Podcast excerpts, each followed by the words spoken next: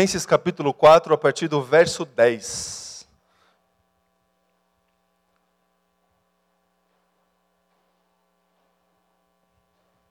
Todos encontraram aí? Amém? Hoje é fácil, né? Está no celular aí. Vamos à leitura? Diz assim: Alegro-me grandemente no Senhor, porque finalmente vocês renovaram o seu interesse por mim.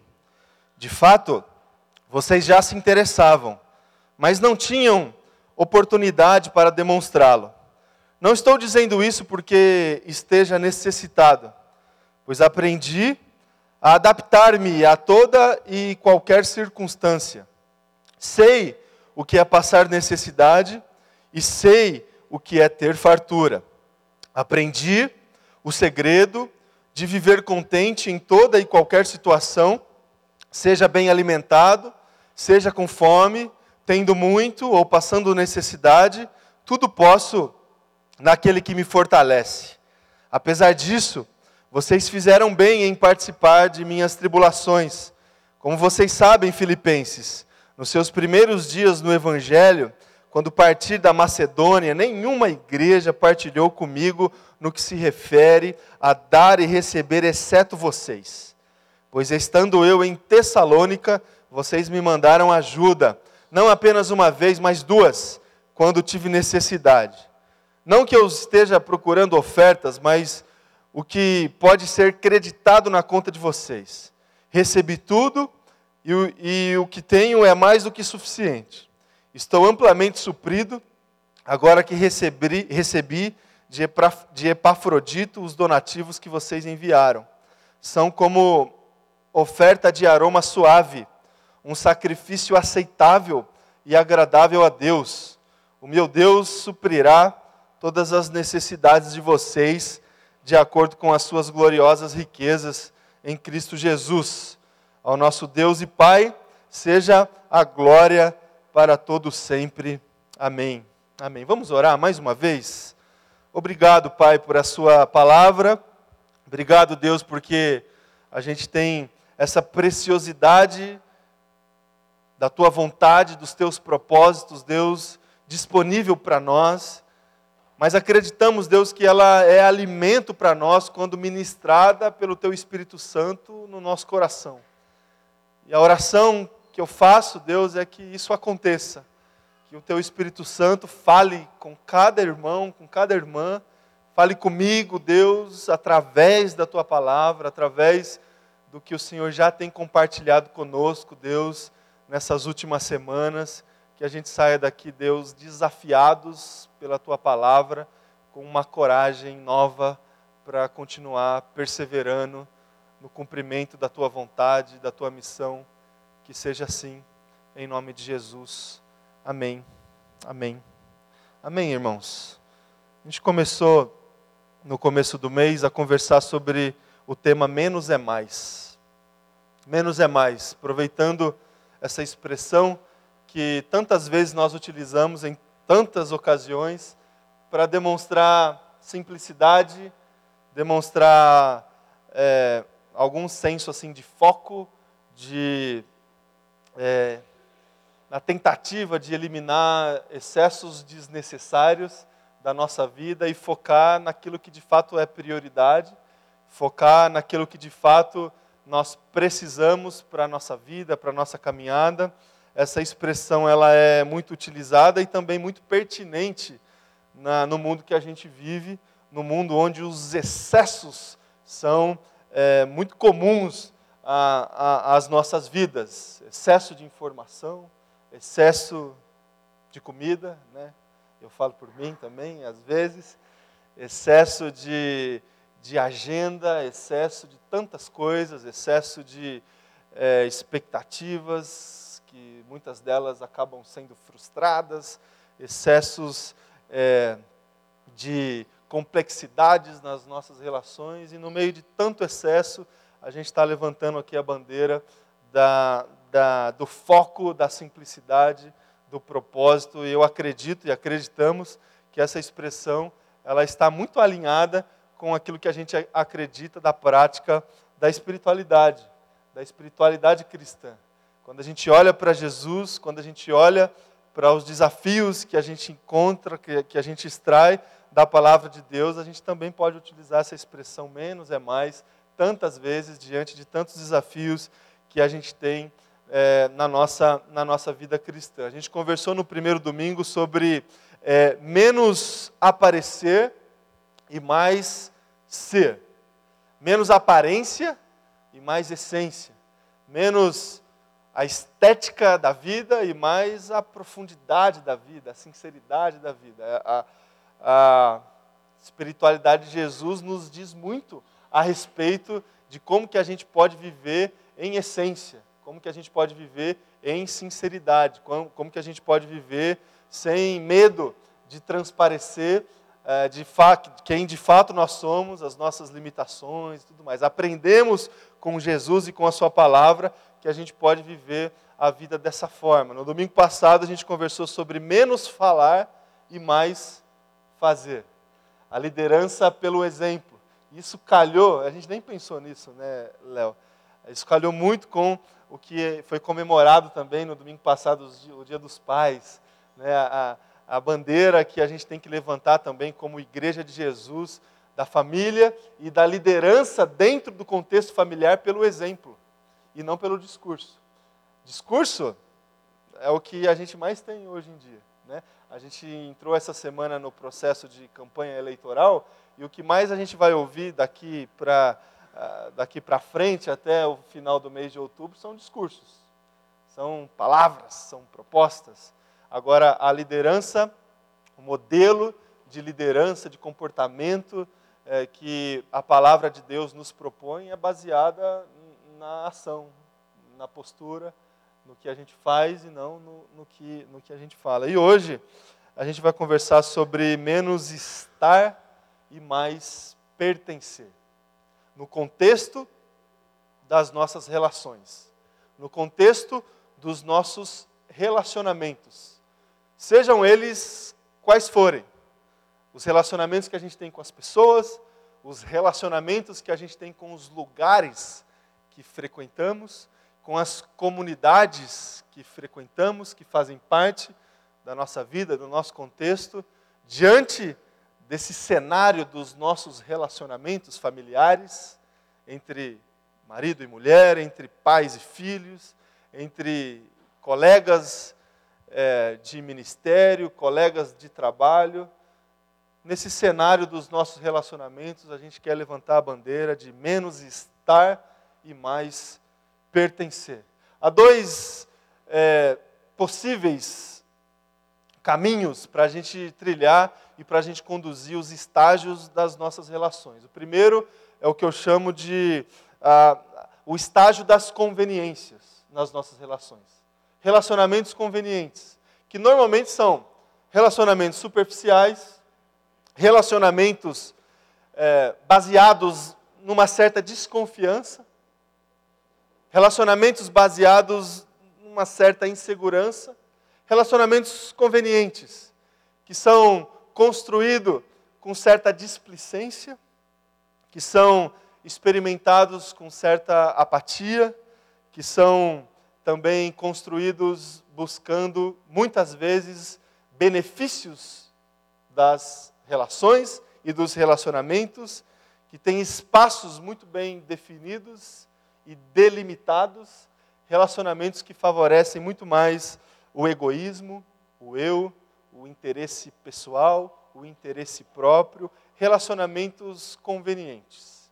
É, uma, é um estágio dos nossos relacionamentos, normalmente o primeiro estágio de um relacionamento que a gente começa a estabelecer com uma pessoa, com uma comunidade, com uma instituição, com um, uma empresa. Normalmente ele começa dessa forma e se a gente não tomar cuidado, ele vai seguir dessa forma até o final.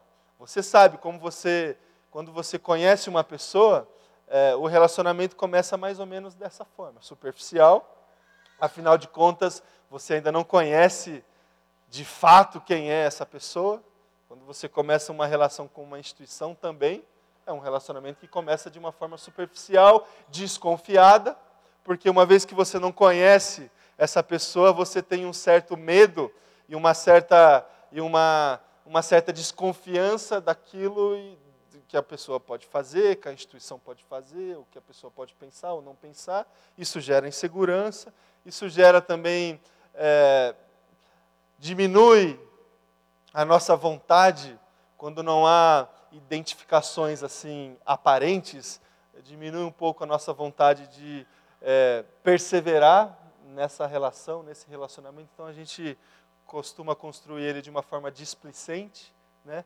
Ah, e tantas outras, tantas outras características que fazem parte desse estágio que eu chamo das nossas relações é, convenientes. Ah, normalmente as relações começam assim, mas se a gente não tomar cuidado, elas vão seguir dessa forma é, até, até o final. Com as pessoas, com os nossos familiares, com as nossas comunidades, com as instituições que a gente faz parte. Há um outro estágio das nossas relações que eu chamo aqui do, do estágio da afetividade, dos afetos, que é o contraponto das conveniências. Então, relacionamentos que conseguem atingir certa profundidade, relacionamentos que é, conseguem, de, de alguma forma, é, se estabelecerem com confiança, com segurança, com confidencialidade, assumindo os compromissos que são pertinentes a qualquer tipo de relação, compromisso, responsabilidade, que é, acontecem debaixo de entrega e partilha, que, ao contrário do, das relações convenientes que procuram os benefícios, os relacionamentos que acontecem no contexto da afetividade, eles acontecem com aquela coragem da gente assumir o custo do relacionamento. Porque a gente sabe, e se você não sabe, você fica sabendo agora, quando você se propõe a se relacionar com alguém de uma forma profunda, sincera e sincera, você vai muito mais perder do que ganhar. Você sabe disso, né?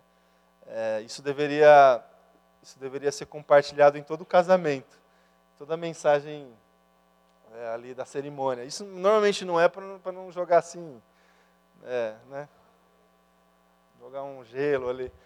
Mas a, a relacionamento intenso é um relacionamento onde você vai perder. Vai perder seu tempo, você vai perder a sua intimidade, você vai perder tantas coisas. Quando você estabelece relacionamento desse tipo, e com instituições também, você tem que saber e ter coragem para assumir esse custo. Esse custo que faz parte desses relacionamentos construídos com, com afetividade. E relacionamentos assim, eles acontecem num contexto de muita intersecção. Não tem limite assim definido. Eu vou até aqui e você daqui é você, para cá sou eu, para lá é você. Relacionamentos afetivos, eles não respeitam muito espaços. Eles eles eles constroem intersecções de sentimentos, intersecções de responsabilidades. Não existe muito espaços definidos, há partilha ao compartilhar. O compartilhar de demanda, o compartilhar de compromisso, intersecções, várias delas acontecem. E esse tipo de relacionamento se baseia muito mais no outro do que em si mesmo.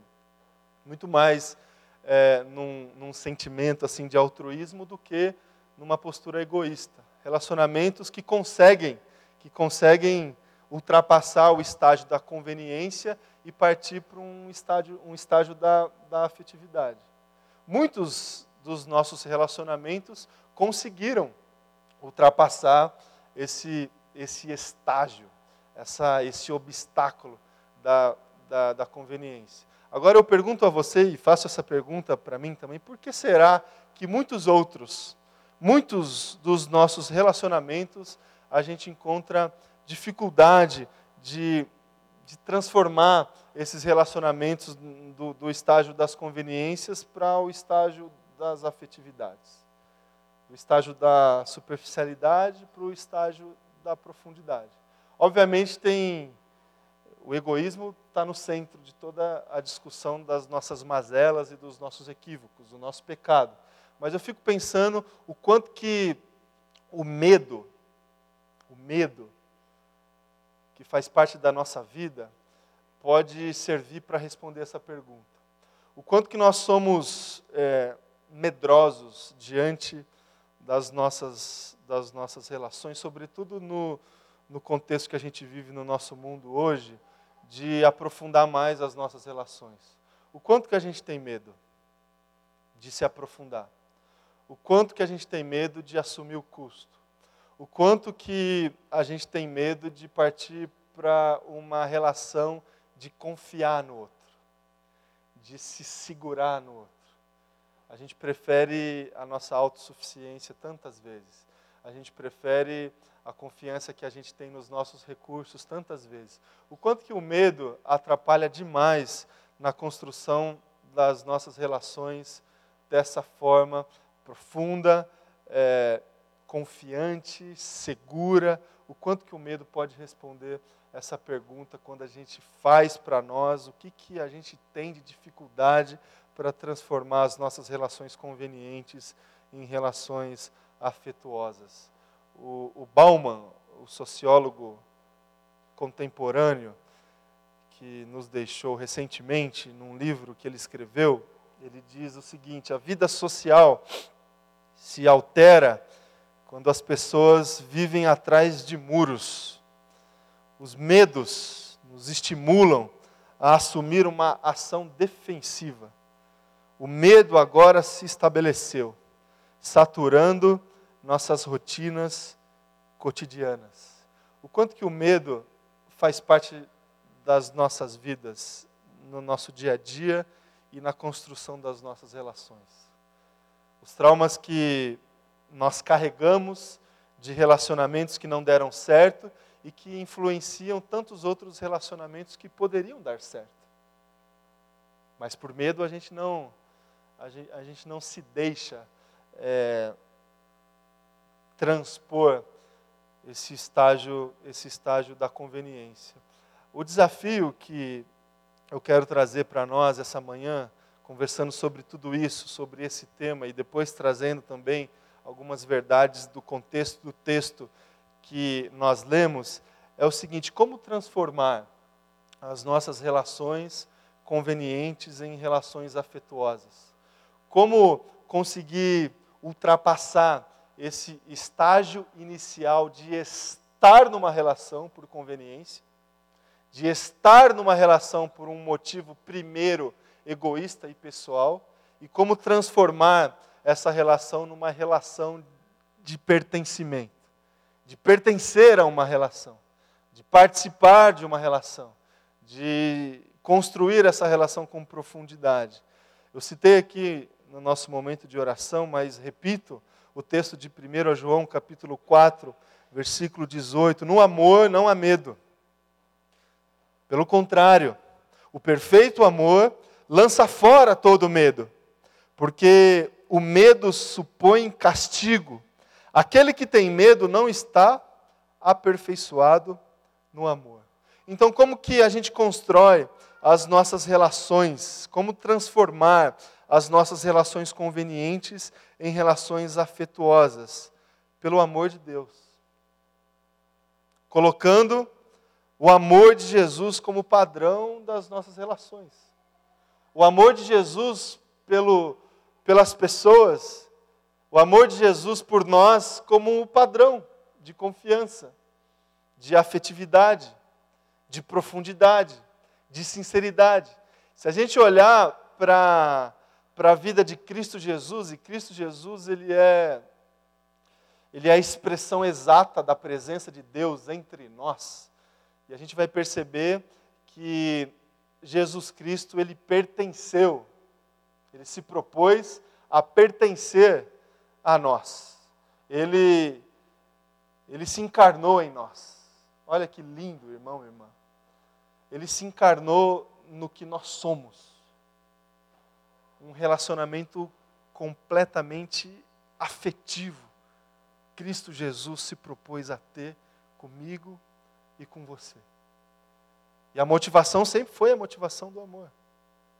Deus ele poderia apenas compartilhar o seu amor de uma forma assim conveniente e teria completa autoridade para fazer isso. Ele nos criou, ele criou homem e mulher, criou todas as coisas e ele poderia expressar a sua autoridade, expressar o seu governo, expressar é, os seus mandamentos de uma forma assim conveniente. Mas esse não foi o modelo escolhido, proposto e que condiz e que está alinhado com a sua essência de amor. A forma como ele escolheu para se relacionar com as pessoas foi essa encarnada, essa que desceu, que esteve entre nós, que nos olhou no mesmo chão, da mesma forma. E esse amor de Jesus serve para nós como modelo, como padrão, para a gente estabelecer as nossas relações. O amor que confia, o amor que entrega, o amor que é, não busca os seus próprios interesses, ao contrário, que busca o interesse do outro, que olha, que olha para as demandas do outro. Quando a gente consegue, meu irmão e minha irmã, estabelecer esses padrões que a gente encontra no comportamento de Jesus nas nossas relações, a gente vai pertencendo a elas. Quando a gente consegue estabelecer o nosso relacionamento conjugal debaixo do modelo de Cristo, de Cristo Jesus, a gente vai percebendo que a gente está pertencendo muito mais ao nosso cônjuge, cada dia mais, todo dia mais. Quando a gente consegue estabelecer esse modelo do amor de Jesus nas nossas relações, no relacionamento com o nosso filho, de entrega, de confiança, de segurança, a gente começa a perceber que a gente vai pertencendo cada dia mais nessa relação. Quando a gente consegue estabelecer esse modelo de relacionamento de Jesus numa comunidade, por exemplo, numa comunidade como essa que a gente faz parte, quando a gente consegue não somente estar na comunidade, mas extrair ah, os desafios de Cristo Jesus, do amor de Jesus, e esses desafios começarem a fazer parte de como a gente estabelece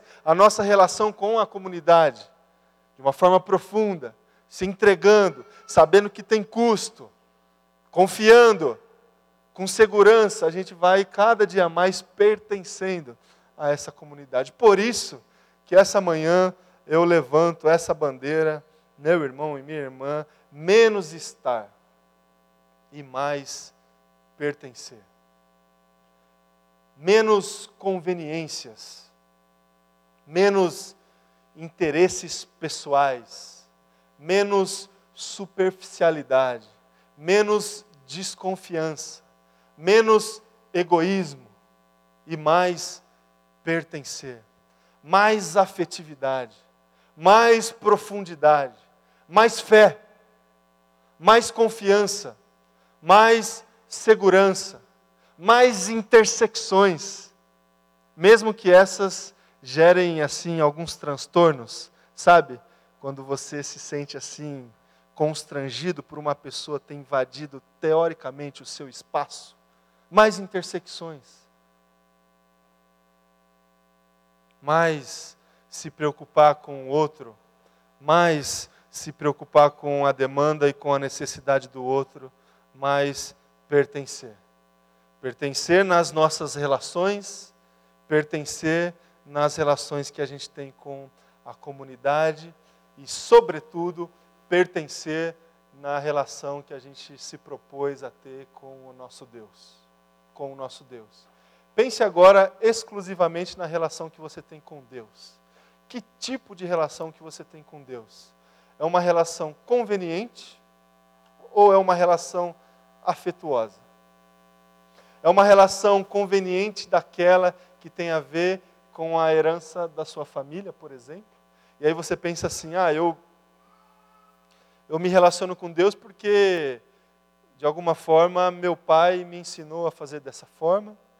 Meu pai me traz a essa igreja há tanto tempo.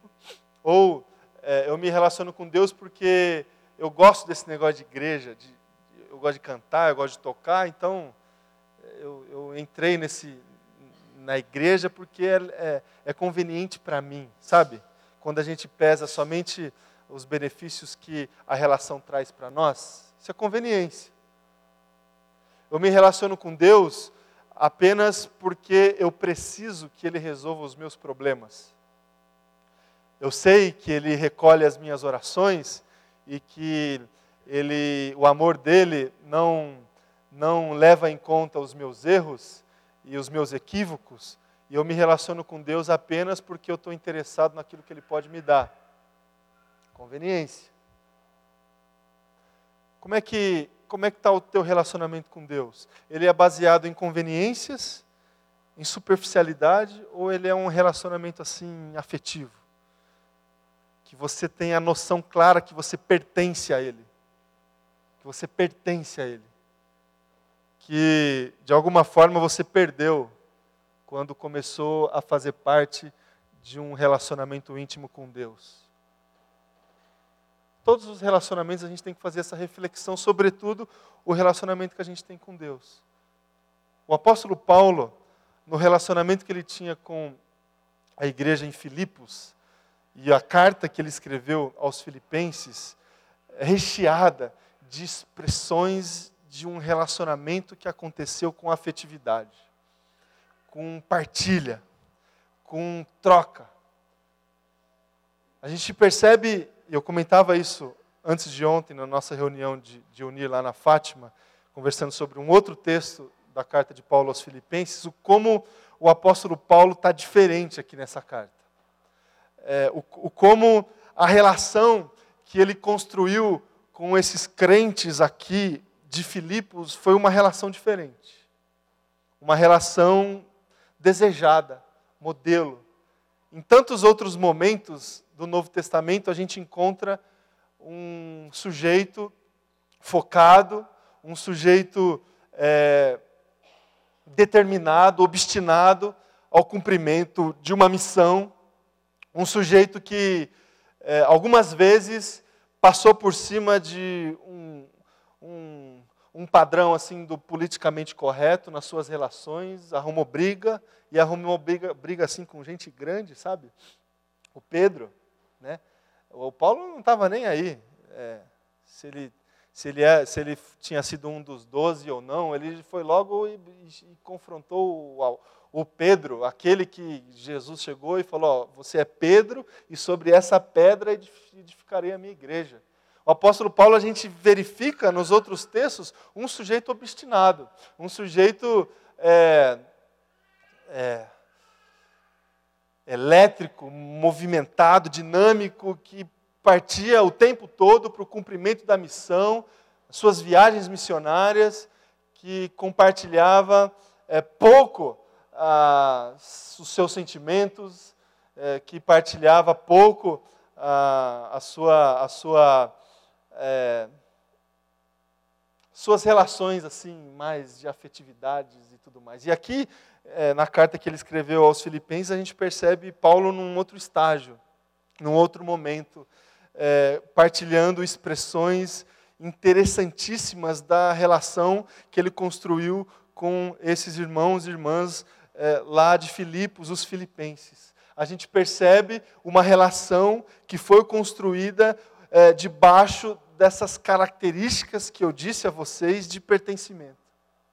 Algumas expressões aqui da carta para a gente entender um pouco essa dinâmica. É, em algum momento, em algum, em algum lugar na carta de Paulo aos Filipenses, ele escreveu o seguinte: a cooperação que vocês têm dado ao Evangelho.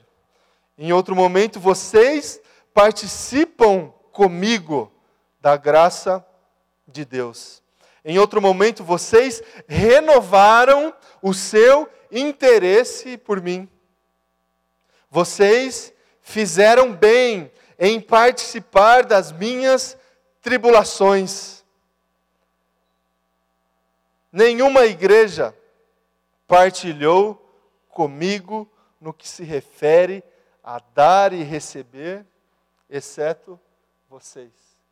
Nenhuma igreja se propôs a ter esse relacionamento de afetividade comigo, no que, na linguagem dele, no que se refere a dar e receber. a influenciar e a se deixar ser influenciado. Vocês me mandaram ajuda. Vocês me mandaram ajuda. A gente percebe essa relação de pertencimento entre o apóstolo Paulo e os filipenses claramente na carta que a gente pode ler. Uh, ainda mais, meu irmão e minha irmã, levando em conta todo o contexto da carta, todo o contexto do apóstolo Paulo, quando escreveu a carta dentro de uma prisão, ele conseguindo é, expressar e mostrar é, esse jeito da relação que foi construída entre Paulo e os filipenses. Um modelo para nós. Um modelo para a construção das nossas relações e, sobretudo, um modelo para a construção da relação que a gente pode ter com a nossa comunidade. Com a nossa comunidade. O quanto, o quanto que a gente precisa olhar para a nossa comunidade e se colocar dentro dessa comunidade. A gente conversou um pouco sobre isso no mês de julho, é, tendo a clara certeza e a percepção que a gente pertence a essa comunidade.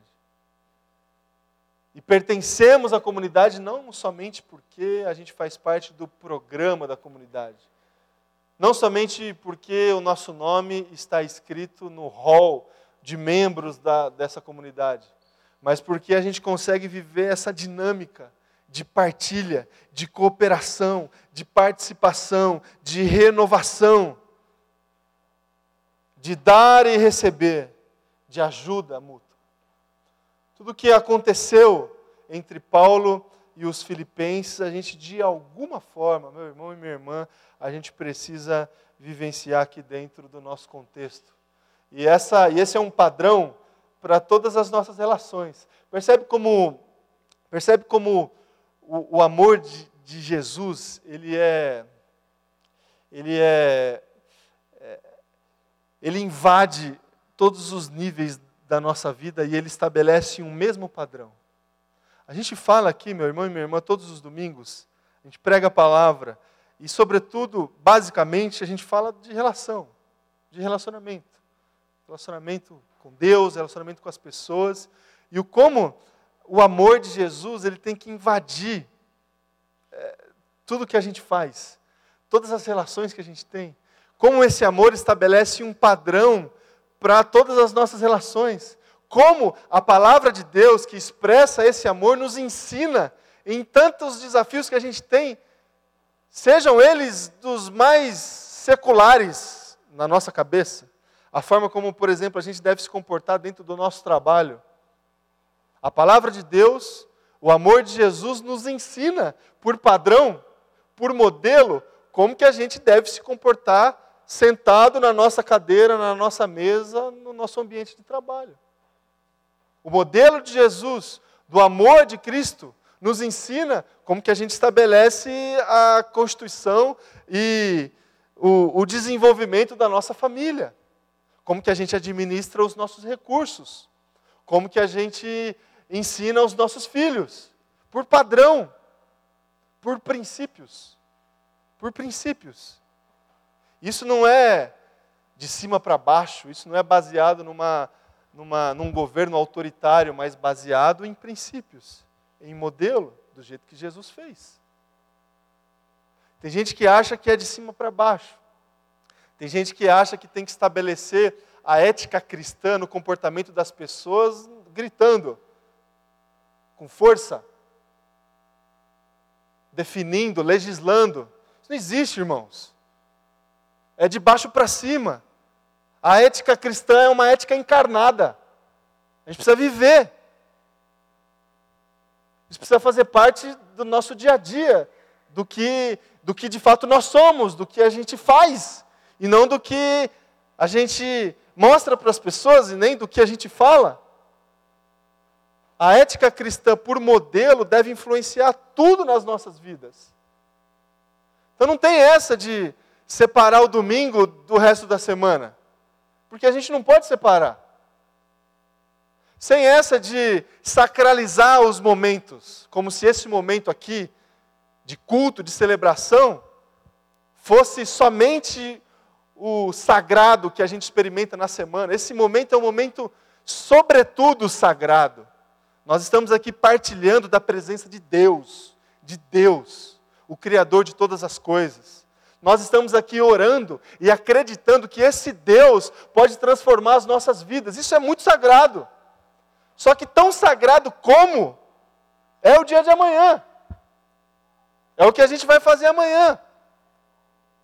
É o diálogo que a gente pode ter com os nossos filhos quando a gente vai orientá-los.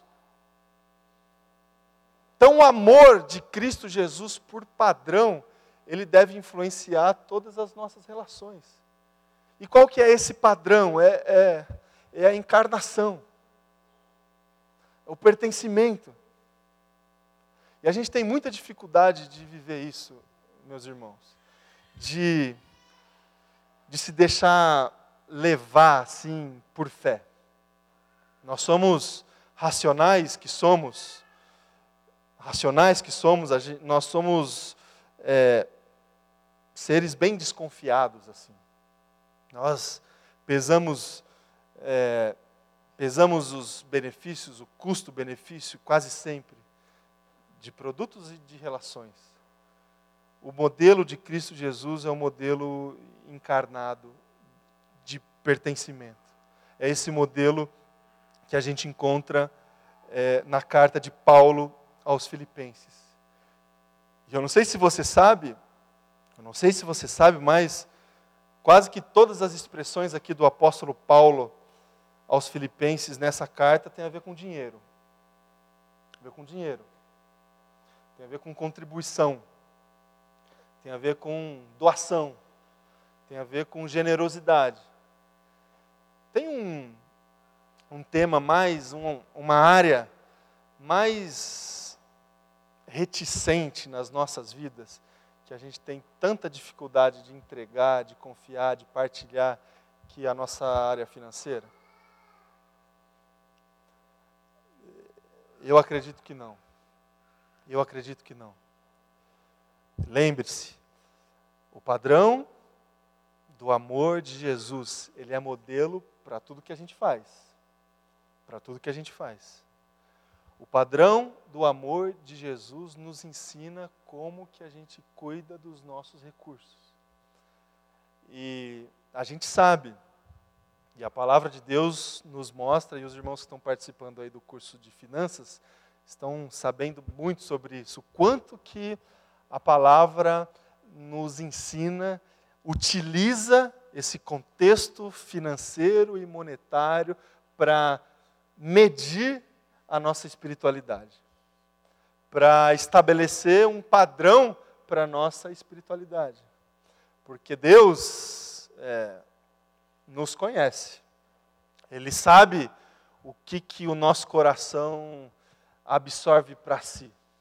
E ele sabe que a gente tem uma tendência grande, uma tendência grande de achar, de pensar que a gente vai conseguir conquistar o que nós desejamos pela nossa capacidade financeira, pela nossa é, estabilidade financeira, pelas nossas conquistas financeiras.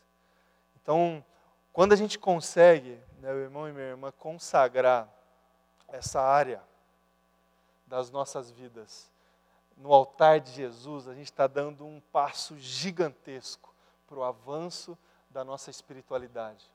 A gente está dando um passo gigantesco rumo à maturidade que Cristo deseja que tenhamos na Sua presença.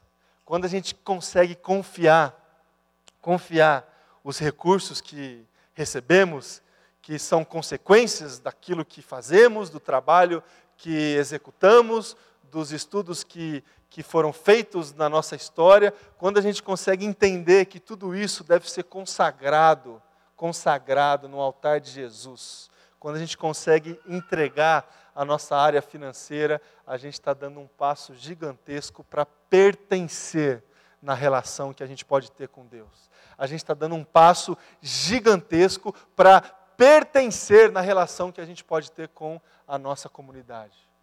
Eu sei, eu sei que também, por ser esse um assunto, uma área, sobretudo é, difícil de conversar, polêmica, porque fustiga tantos equívocos, tantos, tantos delitos na sociedade e dentro de ambientes como o nosso ambiente aqui cristão, dentro das igrejas, um assunto que sugere e que fustiga tantos escândalos, tantos erros de pessoas que deveriam orientar os crentes, os filhos e filhas do Senhor, para que esses consagrem a sua, a sua vida financeira. Ao contrário, tem tanta gente se aproveitando, inclusive dos textos bíblicos, para satisfazer os próprios interesses, os interesses pessoais, os interesses de uma comunidade que seja.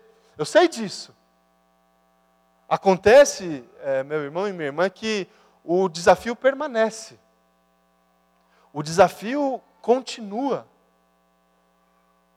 de a gente consagrar essa parte da nossa vida no altar de Jesus.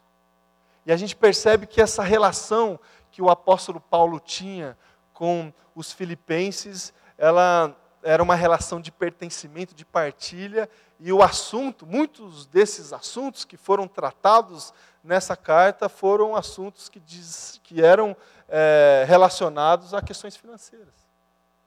Por quê? Porque isso diz muito da nossa capacidade de se entregar. De se entregar. Irmãos, quanta gente, quanta gente que é, não consegue se entregar, por exemplo, a um casamento por questões financeiras. Porque vai perder, e vai perder mesmo. Vai perder. Quanta gente. Quanta gente que não consegue se entregar a, a relações comunitárias por questões financeiras. Porque vai perder. É um, é um árbitro assim importante que, que, nos, que nos diz muita coisa. Que nos diz muita coisa. Então, para encerrar aqui um pouco da nossa reflexão sobre menos estar e mais pertencer, eu queria finalizar a nossa reflexão com é, duas dois sentidos assim desse pertencimento. O primeiro, um, um, num sentido mais abrangente, a gente precisa ter no nosso coração claramente um senso de pertencimento que tem a ver com comunhão. Com comunhão. A gente precisa, eu já falei isso aqui para vocês, a gente precisa entender que a gente pertence a Deus. É, e não por conveniência, mas por, por certeza, por fé e também acreditando nesse movimento espiritual. Nesse movimento espiritual. A gente entende que Deus ele se manifesta, se manifestou e ainda se manifesta em comunhão para nós. Em comunhão para nós. Ele se manifesta através de Deus Pai, do Deus Filho, Jesus Cristo e do Deus Espírito Santo. O modelo de Deus, de Cristo Jesus, ele faz parte de todas as relações, de todas as esferas, inclusive da sua própria essência o modelo do pertencimento, o modelo da partilha. O pai pertence ao filho, o filho pertence ao pai, o espírito pertence ao pai, o pai pertence ao espírito, o filho pertence ao espírito, o espírito pertence ao filho. Esse é o padrão de pertencimento, de comunhão.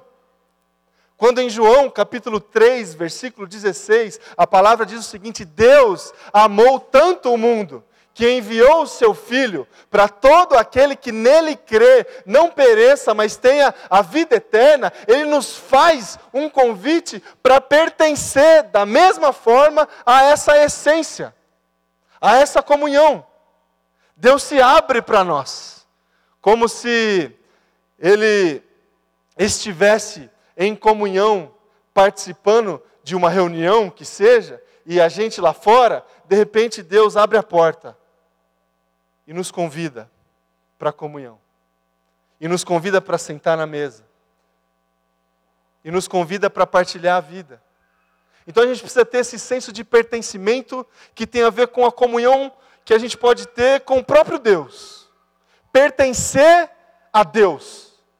Pertencer à comunhão de Deus, que se dá em sua própria essência, mas o padrão ele acontece nas outras esferas, na igreja. Por isso que a igreja ela é obrigatória no contexto da nossa vida cristã, porque a igreja sinaliza o reino, a igreja sinaliza quem Deus é, a igreja é a comunhão, a igreja é a reunião onde Deus está, e esse é o padrão, e a gente pertence também a essa comunidade, da mesma forma que a gente pertence a Deus, a gente pertence à igreja, e esse é o padrão que a gente vai estabelecer nas nossas relações de pertencimento.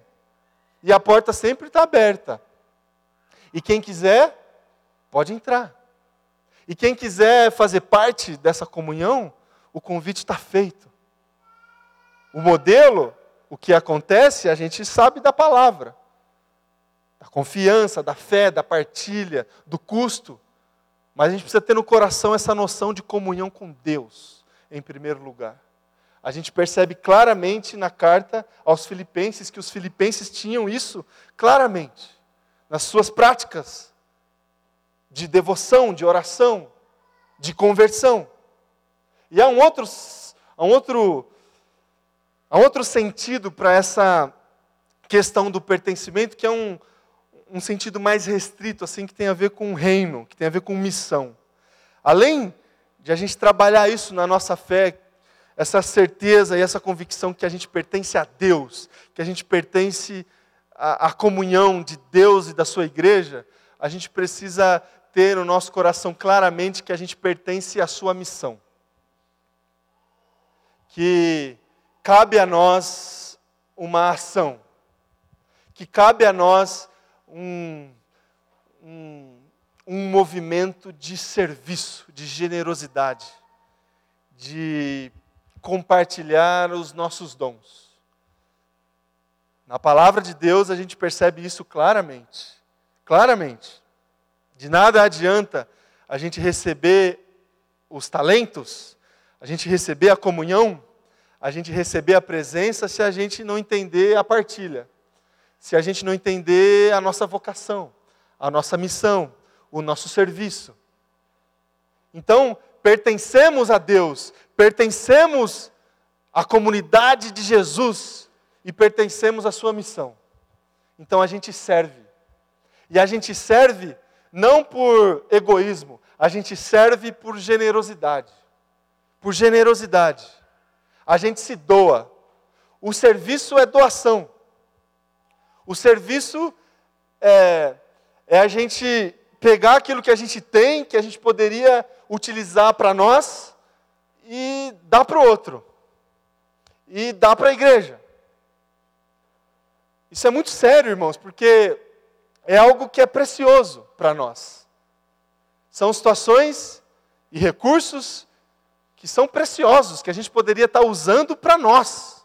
Um tempo que poderia ser nosso. Um tempo que poderia ser da minha família. Um tempo que poderia ser do meu filho. Um dinheiro que poderia ser meu um dinheiro que poderia ser da minha família, um dinheiro que poderia fazer parte de planos que eu tenho, mas eu dou por generosidade. Esse tempo eu também dou por generosidade, porque eu pertenço à missão de Deus. É precioso para mim, mas eu dou, porque eu entendo que eu pertenço ao reino de Deus. Não é sobra. Eu não dou nada que sobra. Porque o que sobra não é importante. O que sobra do meu tempo não é importante. O que sobra do meu dinheiro não é importante. Eu dou o que eu tenho. Por isso que o que eu dou são as primícias, os primeiros frutos, os frutos importantes. Esse é o padrão, meu irmão e minha irmã. A gente pertence ao reino, a gente pertence é, a uma missão que nos convida à generosidade. A generosidade. Então, menos estar por conveniência, menos servir por conveniência, menos estabelecer as nossas relações por conveniências e mais pertencer. O modelo Cristo Jesus, o modelo, a essência de Deus, da comunhão, de um pertencer ao outro, e eu posso pertencer a essa essência de Deus, pertencendo da sua comunidade também.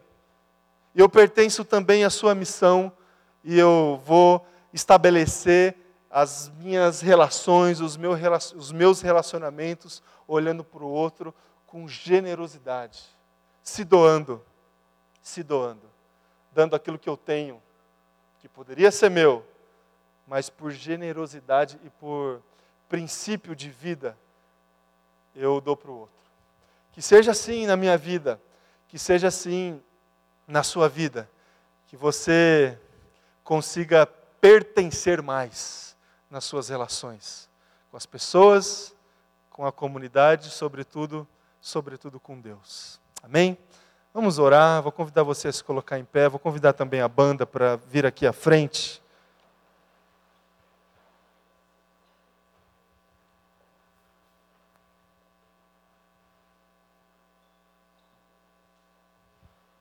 Gente vai ter mais um tempo de oração. Convidar você a fechar os teus olhos e a se colocar diante de Deus em oração. Convido você a compartilhar com Deus, a Deus, através da sua oração, a sua vida. Pense no relacionamento que você tem hoje com Deus. Como que ele está? Como que esse relacionamento está hoje? Qual que é a qualidade desse relacionamento? Se você ainda não teve aquele momento de entrega, de, de entrar na comunhão, de entrar na sala onde Deus está, de receber Jesus como Senhor e Salvador, de professar o nome de Jesus e essa, e essa ação gerar salvação para você. Se você ainda não experimentou isso, meu irmão e minha irmã, você tem a oportunidade de fazer isso essa manhã. Orar a Deus, dizer: Deus, eu estou aqui, eu recebo o Senhor Jesus como meu único Salvador. Entra na minha vida, entra na minha casa, estabelece aí esse padrão de amor aí para as minhas relações, me ajuda a entender a Sua palavra, me ajuda a entender a Sua vontade. Eu desafio você a orar agora, meu irmão e minha irmã, enquanto a banda vai cantar uma música, esteja em oração.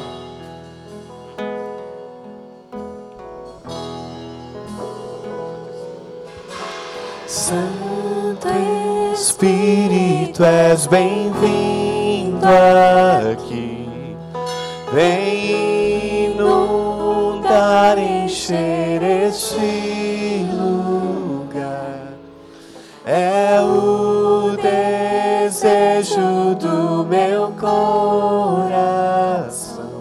Sermos inundados por tua glória, Senhor.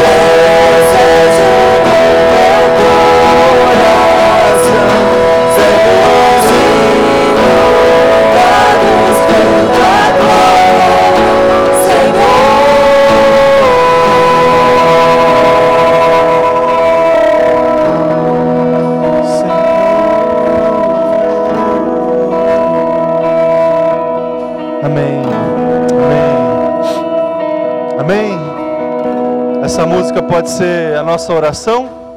Amém. Que o Espírito Santo encha o nosso coração. Um desafio para você essa semana. Prove prove a fidelidade de Deus. Escolha, escolha um lugar na sua semana.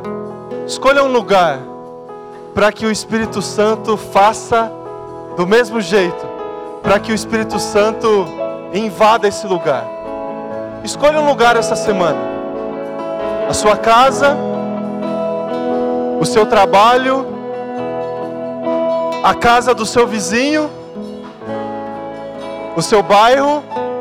Escolha um lugar que Deus colocar no teu coração e ore para que o Espírito Santo se faça presente. Essa é a nossa tarefa. Orar. Escolha esse lugar essa semana. Ore por isso. Ore por isso e prove. Prove a fidelidade de Deus. Certamente, certamente você vai poder contar o que Deus vai fazer. O que Deus pode fazer. Faça isso. Eu deixo aqui o desafio para você. Amém?